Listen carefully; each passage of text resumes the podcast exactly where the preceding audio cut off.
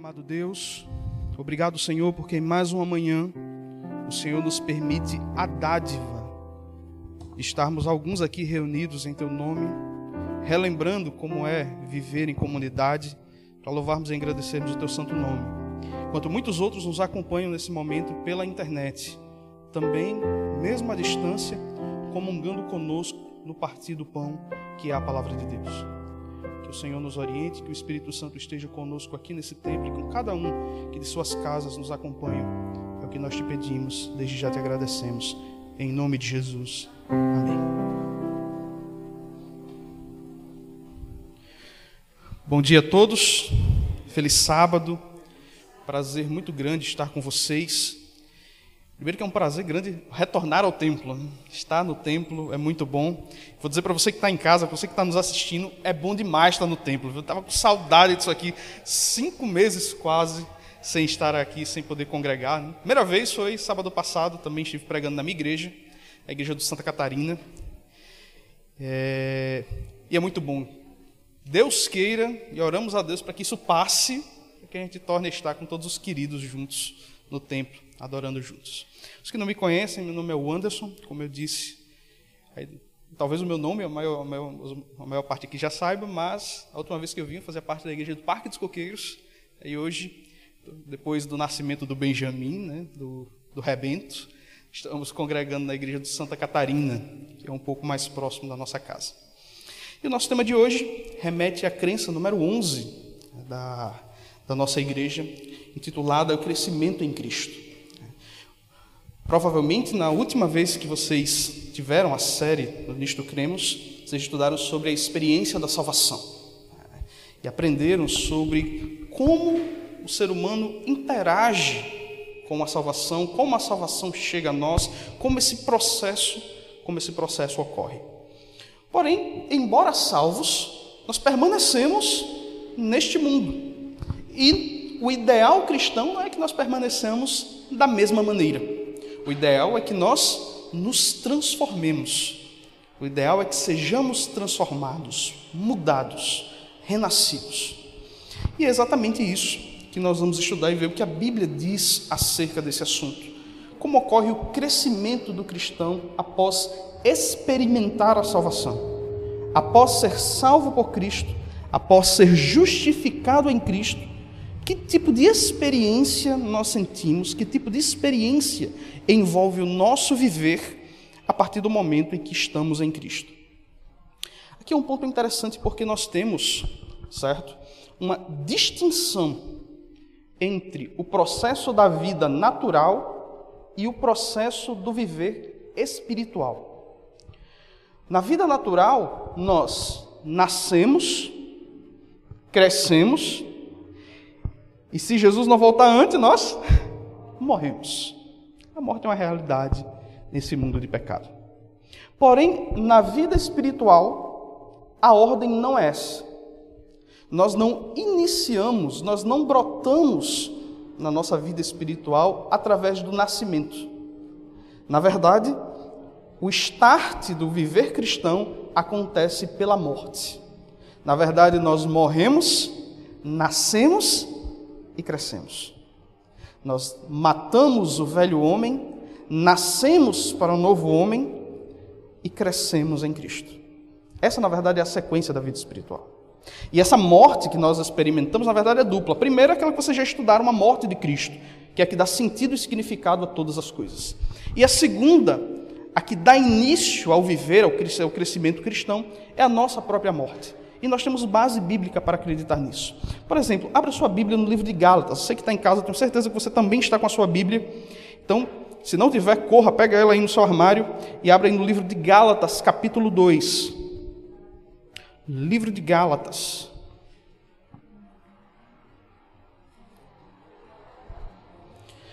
Gálatas, capítulo 2, versículos 19 e 20.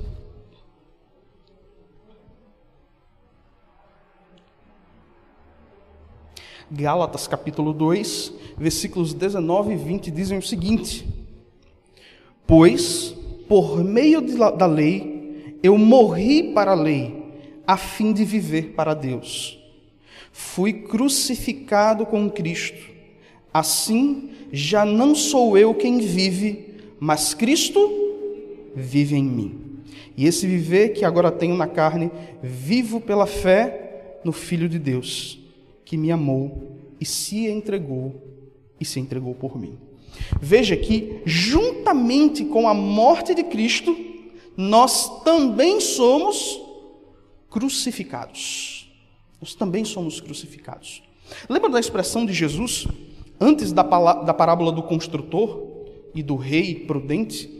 que a gente vai ler mais para frente, mas o último texto, antes de iniciar o conto do construtor e do rei, Cristo diz que aquele que quer segui-lo, aquele que vier após mim, deve tomar o que para segui-lo?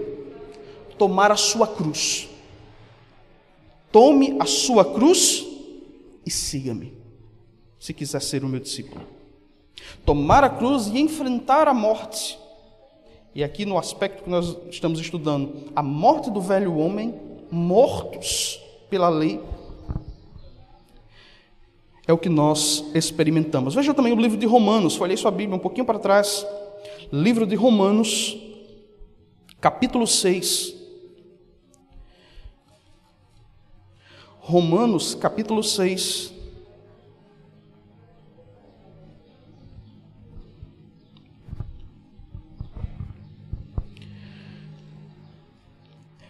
Veja só versículos 3 e 4. Romanos capítulo 6, versos 3 e 4.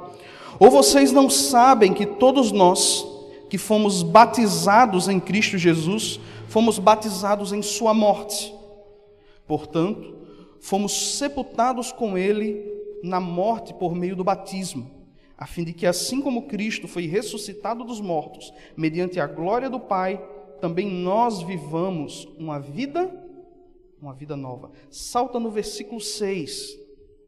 Pois sabemos que o nosso velho homem, pois sabemos que o nosso velho homem foi crucificado com ele, para que o corpo do pecado seja destruído e não mais sejamos escravos do pecado.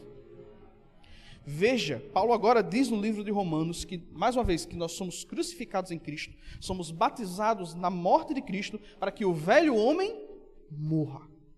Ou seja, o viver do crente, o viver do cristão, ele se inicia com o nascimento, ele se inicia com morte, com a morte do velho homem. Mas não uma morte que se encerra por si só. O próprio texto diz que, na verdade, nós morremos no velho homem para ter início de uma nova, uma nova vida. Neste momento, uma nova vida, uma nova vida se inicia. E aqui é um ponto de reflexão que nós precisamos ter. Seja você está há um bom tempo congregando na igreja, já faz parte do corpo de Cristo, mas que nunca pensou nisso.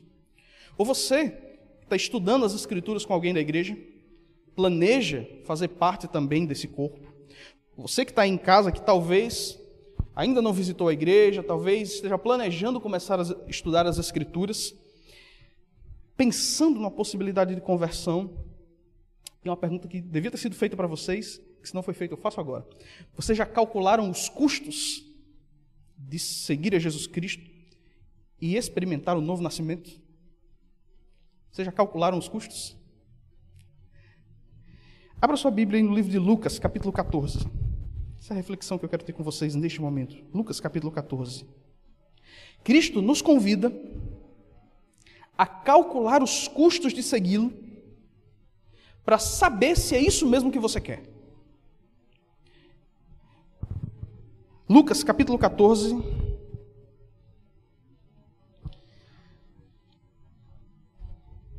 a partir do versículo 25. Nós vamos ler do 25 ao 34. Preste atenção no texto. Lucas, capítulo 14, do verso 25 ao verso 34, diz o seguinte: Uma grande multidão ia acompanhando Jesus. Este, voltando-se para ela, disse: Se alguém vem a mim e ama o seu pai, a sua mãe, sua mulher, seus filhos, seus irmãos e irmãs, e até a sua própria vida mais do que a mim, não pode ser o meu discípulo. E bate pronto que Jesus está dizendo: ó, quer ser meu discípulo? os instrumentos máximos, as representações máximas de amor que você tem em sua vida natural precisam estar abaixo do amor que você sente por mim. Se você ama sua mãe mais do que a mim, seu filho mais do que a mim, seu irmão, seu pai mais do que a mim, você não é digno de mim. Você não pode ser meu discípulo. E Cristo não quer partes, ele quer o todo. O texto continua. Verso 27. E aquele que não carrega sua cruz e não me segue, não pode ser o meu discípulo. Versículo 28. Agora o convite através da parábola para que a gente calcule bem os custos antes de decidir segui-lo. Qual de vocês, se quiser construir uma torre, primeiro não se assenta e calcula o preço para ver se tem dinheiro suficiente para completá-la?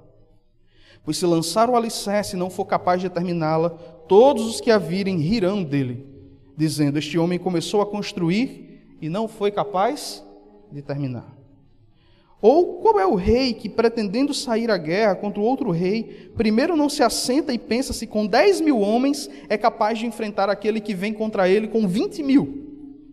Se não for capaz, enviará uma delegação, enquanto o outro ainda está longe, e pedirá um acordo de paz. Da mesma forma, qualquer de vocês que não renunciar a tudo o que possui não pode ser meu discípulo. O sal é bom, mas se ele perder o valor, como restaurá-lo? Não serve nem para o solo, nem para adubo. Ele é jogado fora. Aquele que tem ouvidos para ouvir, ouça. Esse seja mais, um dos mais duros convites à reflexão que Jesus Cristo faz aos seus discípulos. Vocês estão realmente dispostos a serem os meus seguidores? Vocês estão realmente dispostos a se tornarem os meus discípulos? Vocês estão dispostos a ter um amor por mim que supere o amor que você tem pelo seu pai, pela sua mãe, pelos seus filhos, pelo seu irmão, seja lá o laço familiar, o laço afetivo que vocês têm, seu esposo, sua esposa. Vocês estão preparados para tomar a cruz e me seguir? Ou seja, Cristo aqui ele ampliou ainda mais. Ele disse: olha, você está disposto a me amar além de todos os seus laços afetivos? Talvez o discípulo dissesse: estou. Aí ele avança mais um pouco. Ele diz: e você está disposto a me amar acima até da sua própria vida? Estando disposto a tomar a cruz e me seguir? Você está preparado para perder todas as pessoas que você ama, se assim for necessário, inclusive perder até a sua própria vida por amor de mim? Porque senão, você não está apto para ser um discípulo. Você não está apto. Veja que as questões aqui não são simples. Você está disposto a vir na igreja, faça chuva ou faça sol? Isso é fácil demais. É muito fácil. Você está disposto a permanecer conectado pela internet, assistindo sermão me em casa por causa da pandemia, sem ser excluído da igreja? É óbvio.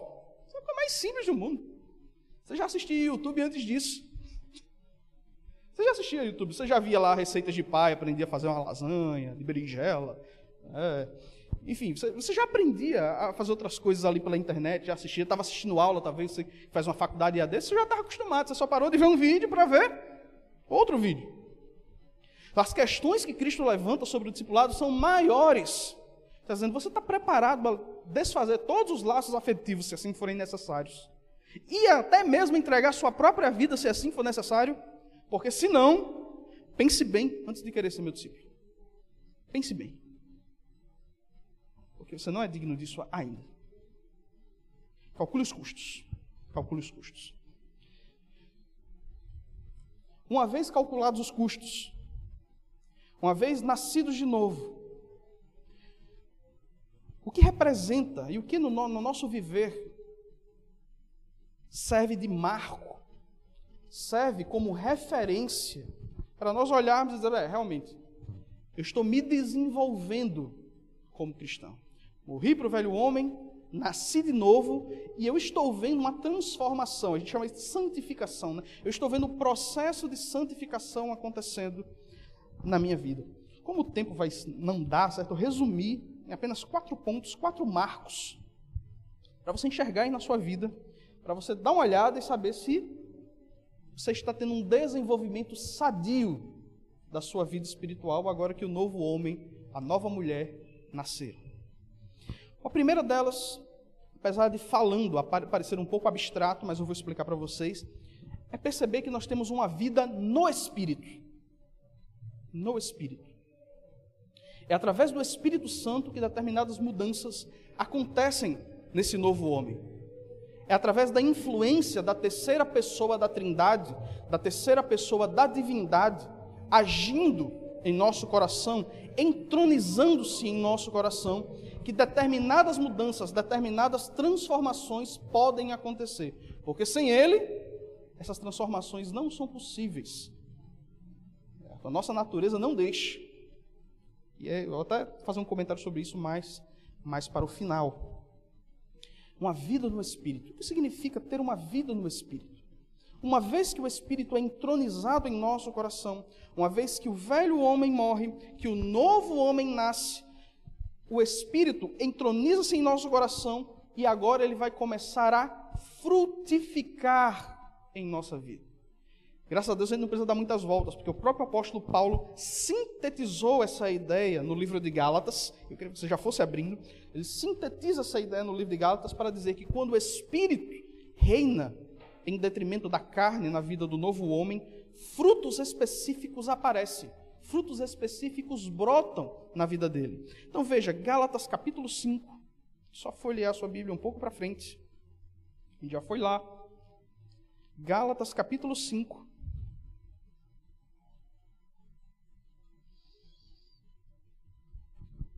Versículo 22, versos 22 e 23. Gálatas capítulo 5, verso 22 e 23 diz assim: Mas o fruto do Espírito é. O que é o fruto do Espírito? O que, que nasce no coração do novo homem? Amor, alegria, paz, paciência, amabilidade, bondade, fidelidade, mansidão e domínio próprio. Vejam Vejam bem, que são características positivas. Amar, ser alegre, e amar e ser amável são duas coisas diferentes, né? Porque o amor e a amabilidade, elas. Tem pessoas que amam certas pessoas, mas que não são pessoas amáveis, né? Eu, pelo menos, não me considero a pessoa mais amável do mundo. Então o Espírito está trabalhando nesse ponto ainda, Reinaldo. O Espírito está agindo nesse ponto ainda. Mas vejam, todas essas não necessariamente precisam aparecer todas de uma vez só, mas são características que brotam no coração do novo homem, certo? Por influência do Espírito. E aqui vem um ponto interessante. Para reflexão tanto de nós aqui como você que está em casa. Ou seja lá de onde você estiver nos acompanhando pela internet. Essas são características que somente convertidos podem ter? Somente convertidos, somente crentes podem ser amáveis?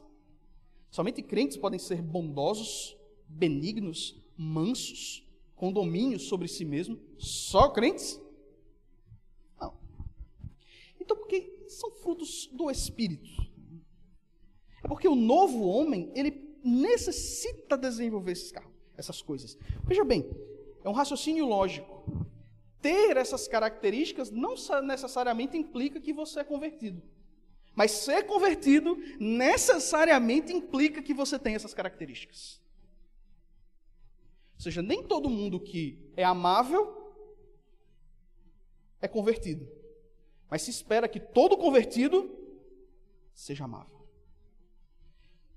Nem todo bondoso é convertido. Existem pessoas boas, bondosas, que são incrédulas. Mas se espera que todo crente que todo convertido seja bondoso. Paulo especifica bem essa ideia. Veja sua Bíblia no livro de Efésios, capítulo 4.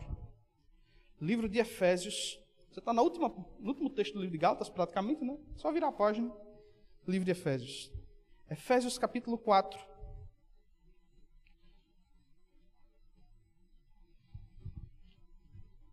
Verso 25. A partir do verso 25. Que Paulo, ali, falando sobre a unidade do corpo de Cristo, Paulo fala que nós temos que ser amáveis uns com os outros, nos suportando em amor. É, que eu vou retomar com vocês daqui a pouco, se o tempo nos permitir. Nos suportando em amor, que os dons são entregues para nós. Aí chega um momento que ele vai começar a falar basicamente para incrédulos que tinham um certo estilo de vida, se converteram, suas mentes foram renovadas pelo Espírito, e ele vai dizer: Como é que eu espero que vocês se comportem agora, em detrimento do que vocês eram? Como é que o novo homem precisa se comportar em detrimento de como o velho agia? Efésios capítulo 4, a partir do verso 25, diz assim: Portanto, cada um de vocês deve abandonar a mentira e falar a verdade ao seu próximo, pois todos somos membros de um mesmo corpo. Quando vocês ficarem irados, não pequem. Apaziguem a sua ira antes que o sol se ponha. E não deem lugar ao diabo. O que furtava, não furte mais. Antes, trabalhe, fazendo algo de útil com as mãos, para que tenha o que repartir com o que estiver necessitado. Nenhuma palavra torpe saia da boca de vocês, mas apenas a que for útil para edificar os outros, conforme a necessidade, para que conceda graça aos que ouvem. Não entristeçam o Espírito Santo de Deus, com a qual vocês foram selados para o dia da redenção. Livrem-se de toda amargura, indignação, ira, gritaria e calúnia, bem como de toda maldade. Sejam bondosos e compassivos uns com os outros, perdoando-se mutuamente, assim como Deus os perdoou em Cristo. Veja que Paulo está solicitando, está dizendo agora que o novo convertido, Paulo está dizendo agora que o antes incrédulo, agora crente, ele precisa dar um 360 graus na vida dele. Se antes ele era um mentiroso, o que, que ele tem que fazer agora? Parar de mentir e falar a verdade. Se ele era um ladrão, o que, que ele precisa fazer agora? Não só parar de roubar, mas começar a trabalhar, fazendo algo útil, para que com o recurso dele ele possa ajudar quem necessita. Veja, antes ele tirava de alguém, agora ele vai ter para ajudar. Se você antes era irado, apazigue a sua ira. Porque Paulo está dizendo: irai-vos, você vai se irar, mas não pequeis. A ideia de pecar, pelo contexto aqui, é a ideia de prolongar e se deleitar na ira. Tem gente que é assim, né? Está irado, mas não consegue só ficar irado. Tem que degustar a ira. Tem que fazer com que todo mundo que está perto saiba que ele está irado. Vire a noite com raiva. Paulo vocês vão irar, mas não pequem. Como? Como é que o novo convertido se ira, mas não peca? Buscando, a partir da ira, apaziguar a sua raiva antes mesmo que o sol, que o sol se ponha. Irar não é pecado. Se deleitar na ira, sim. É isso que o novo convertido deve buscar. E aí ele continua. Palavras torpes, palavras inúteis, de baixo calão, não. Agora você não usa mais esse tipo de palavra. Suas palavras não são agora mais para rebaixar as pessoas. Suas palavras agora são para soar como graça aos ouvidos dos outros. Veja, todas essas características pode ser que um incrédulo tenha, mas o crente não. Se o crente fazia qualquer coisa daquele tipo, a vida dele tem que ser transformada agora para agir de uma maneira segundo os frutos que o Espírito Santo produz. Esse é um primeiro marco. Eu tenho quatro minutos, tenho um minuto e vinte para falar sobre cada um dos outros três. Um segundo marco. Um crente convertido, alguém que está em um processo de amadurecimento, de crescimento na vida cristã, é alguém que tem uma vida de estudos da palavra de Deus. É alguém que tem uma vida de estudos da palavra. Por quê? Eu já vou adiantando que o terceiro ponto, que eu preciso fazer essa tensão entre os dois, é que além de uma vida de estudos, um terceiro marco do crescimento cristão é possuir uma vida de oração. Por que, que as duas coisas? Porque no momento que nós comungamos com o Senhor, no momento em que nós temos comunhão com Deus, duas coisas entram em voga aqui. Imagine que sua comunhão com Deus é como um diálogo. Em um diálogo, você fala, mas você também ouve. Para que a comunhão seja plena, eu preciso da oração, para que eu deponha aquilo que está em meu coração diante de Deus, mas eu preciso da palavra para que eu possa ouvir o que o Senhor tem a me dizer, para que eu possa crescer no conhecer dele. E isso é deveras importante. Veja comigo um texto conhecidíssimo de você, mas abra sua Bíblia para nós validarmos com as Escrituras essa ideia. O livro de 2 Timóteo. 2 Timóteo, capítulo 3. 2 Timóteo, capítulo 3, versos.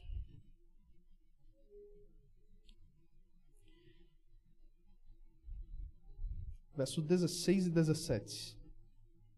Melhor, vamos a partir do verso 14, do verso 14 ao verso 17. 2 Timóteo capítulo 3, do verso 14 ao verso 17. Diz assim: Quanto a você, referindo-se a Timóteo, quanto a você, porém, permaneça nas coisas que aprendeu e das quais tem convicção, pois você sabe de quem o aprendeu. Porque desde criança você conhece as sagradas letras, que são capazes de torná-lo sábio para a salvação mediante a fé em Cristo Jesus. Toda a Escritura é inspirada por Deus, ela tem origem em Deus. E é útil para quê? Para o ensino, para a repreensão, para a correção e para a instrução na justiça. Preste atenção nessa última frase. Para que o homem de Deus seja apto e plenamente preparado para toda para toda obra. Como é que o homem de Deus, o homem convertido, o novo homem renascido do Espírito, se torna apto a toda obra que lhe é proposta pelo seu Senhor? Através de quê? Através do conhecimento das Escrituras. E o contexto dessa passagem aqui é belíssimo. Porque lá no começo do capítulo 2, Paulo, ele dá uma lista de pessoas, porque Timóteo estava assumindo a liderança da igreja, Paulo estava mandando, Timóteo era um jovem pastor, Paulo está mandando uma carta de apoio a ele, porque a igreja, liderar uma igreja não seria fácil, e Paulo lista as características do tipo de pessoa que Timóteo teria que lidar. Ele diz, oh, você vai encontrar mentirosos, desobedientes aos pais, aquela lista gigantesca de, de ruindade que Timóteo encontraria. No final, Paulo entra aqui no capítulo 3 e diz: Olha, mas eu tenho confiança em você, Timóteo. Tenho confiança que você não vai absorver isso, que você não vai desvanecer da fé. Por quê? Por que eu tenho confiança? Porque você não só sabe das Escrituras, mas você foi criado desde pequeno nas Sagradas Letras. É a Bíblia que nos deixa preparados, plenamente equipados para executar toda boa obra. Corre aí, vai lá no livro de Efésios, capítulo 6. Aí a gente vai encerrar no livro de Efésios. A gente vai ler depois uma outra passagem em Efésios e encerra o sermão dessa manhã. Efésios, capítulo 6. Texto conhecidíssimo de vocês, é aquele que Paulo relata sobre a armadura de Deus. Se nós temos que colocar o capacete da salvação, a, a couraça da justiça, e ele dá aquela espada da, da, do Espírito, e ele vai monta aquela, o escudo da fé, monta toda aquela estrutura de armadura. E a gente fica, como é que eu tomo posse dessa armadura? Como é que eu posso tomar posse da armadura de Deus? Efésios capítulo 6, versículo 18, Paulo diz qual é a chave para tomar posse da armadura de Deus. Verso 18: Orando no Espírito em todas as ocasiões, com toda oração e súplica, Tendo isso em mente, estejam atentos e perseverem em oração por todos os santos. Olha só, é através da palavra que nós estamos preparados para toda boa obra e é através da oração que nós vestimos a armadura de Deus para enfrentar as coisas más. Não tem como, são os dois, são dois marcos fundamentais da vida do crente. A mudança nas ações, a mudança de vida, uma vida de oração e uma vida de estudo na palavra. Interessante, vá, a sua Bíblia já para Efésios capítulo 4, que vai ser o nosso último texto. Mas já deixo uma, um alerta. E Jesus Cristo já falou outra vez sobre o que é a vida eterna. Certa vez ele explicou que a vida eterna é conhecer a Deus e a Ele. O objetivo da vida eterna, o objetivo da eternidade será conhecer a Deus e conhecer o Filho em seu íntimo. Se você não consegue ter a prévia desse desejo hoje através das Escrituras, esse é um sinal de alerta, alerta vermelho, a buzina está tocando, e que talvez você ainda não viva uma vida, uma vida no Espírito. E por fim, irmãos, um último marco que eu queria compartilhar com vocês é de que nós precisamos de uma vida em igreja. Nós precisamos de uma vida em comunidade como marco da renovação do Espírito. Eu sei que essa foi uma, foi uma frase que ficou, ficou comum para nós há uns anos atrás, há uma década atrás quase, que se proliferou por certo tempo. Mas eu quero alertá-lo em nome de Jesus. Irmão, você não é a igreja. Você não é a igreja. Você faz parte, você compõe a igreja. Você não é o corpo, você é uma parte, um membro do corpo. A mão sozinha não é corpo. O pé sozinho não é corpo. O olho sozinho não é corpo. Nós, quando somos salvos em Cristo Jesus, nós somos conectados ao corpo. Você não consegue ser igreja sozinho. Você não consegue. Nós precisamos congregar. Isso fica claro no livro de Efésios, capítulo 4, quando Paulo coloca como estrutura de conversão a unidade no corpo de Cristo. Leia comigo, versículo 1.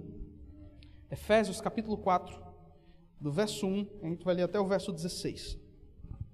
Como prisioneiro no Senhor, rogo-lhes que vivam de maneira digna da vocação que receberam. Sejam completamente humildes e dóceis, e sejam pacientes, suportando uns aos outros com amor. Isso aqui é no contexto do corpo de Cristo, da igreja. Se você não está envolvido na igreja, se você não está envolvido no corpo, você não tem como ser humilde, não tem como ser doce, não tem como ser paciente, não tem como suportar ninguém, porque não tem ninguém do seu lado. Veja que estar na igreja, que congregar na igreja, que fazer parte do corpo, é um processo de amadurecimento da vida espiritual também. Talvez em casa você esteja mais confortável, porque lá ninguém te irrita. No máximo, sei lá, está lá teu filho, tua esposa, isso aí você já está acostumado. Mas enquanto você está lá sem ninguém te irritar, sem precisar suportar ninguém, né? falando das claras, né? A gente está numa igreja com 300 pessoas, não é todo mundo que está alinhadinho com você, né? Você não é o alecrim dourado que nasceu no campo sem ser semeado, né? Não é. Vai ter problema, você vai ter desavença com alguém de, de alguma forma. Só quando você está em casa, você está em casa confortável e imaturo. Enquanto talvez na igreja você possa até estar confortável, mas você está constantemente amadurecendo. Constantemente amadurecendo. Vamos continuando. Façam, verso 3: façam todo o esforço para conservar a unidade do Espírito pelo vínculo da paz. Há um só corpo. Só um, viu? É cada um é um corpo separado, não. Só há um corpo. Um só Espírito, assim como a esperança para a qual vocês foram chamados é uma só. Há só um Senhor, uma só fé, um só batismo, um só Deus e Pai de todos, que é sobre todos, por meio de todos e em todos. E a cada um de nós foi concedida a graça, conforme a medida repartida por Cristo. Por isso é que foi dito: quando ele subiu em triunfo às alturas, levou cativo muitos prisioneiros e deu dons aos homens. Que significa ele subiu, senão também que havia descido às profundezas da terra. Aquele que desceu é o mesmo que subiu acima de todos os céus, a fim de encher todas as coisas.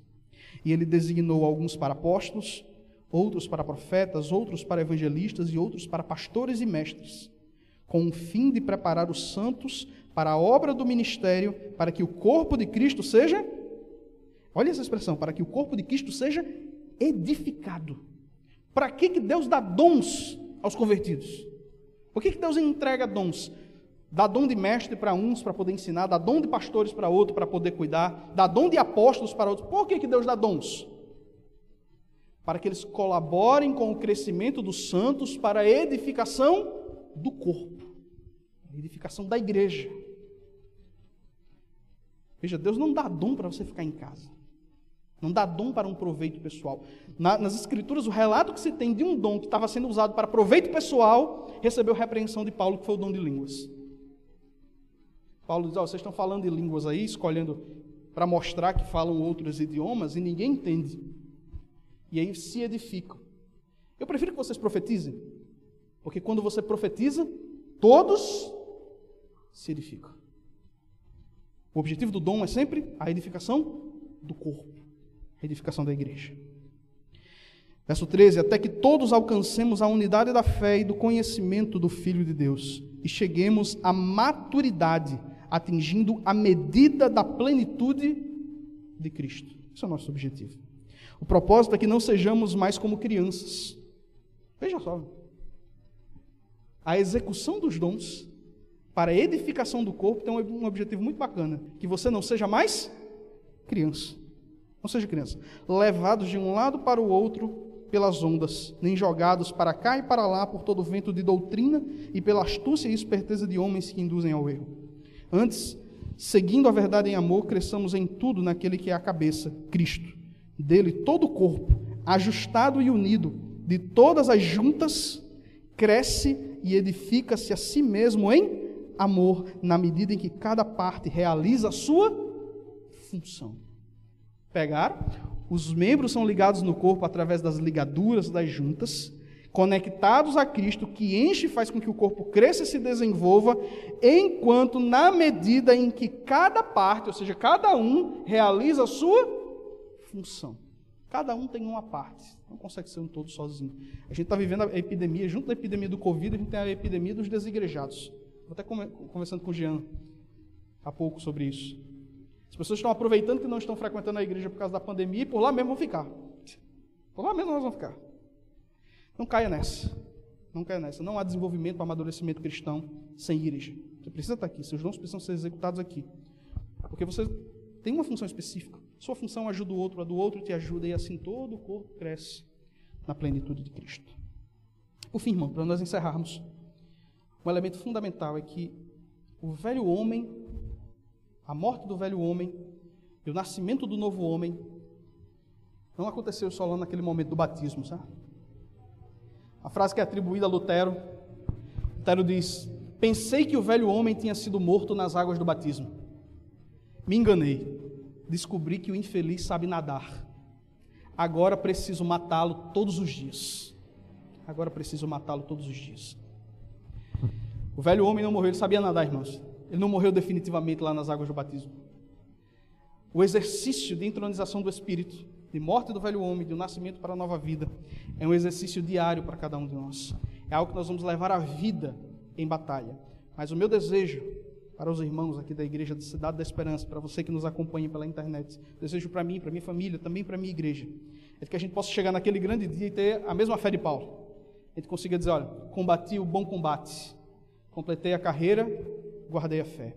Agora, tenho certeza, a coroa da justiça me está guardada, na qual o Senhor, reto juiz, me dará naquele dia. Não só para mim, mas para todos aqueles que amarem a sua vida.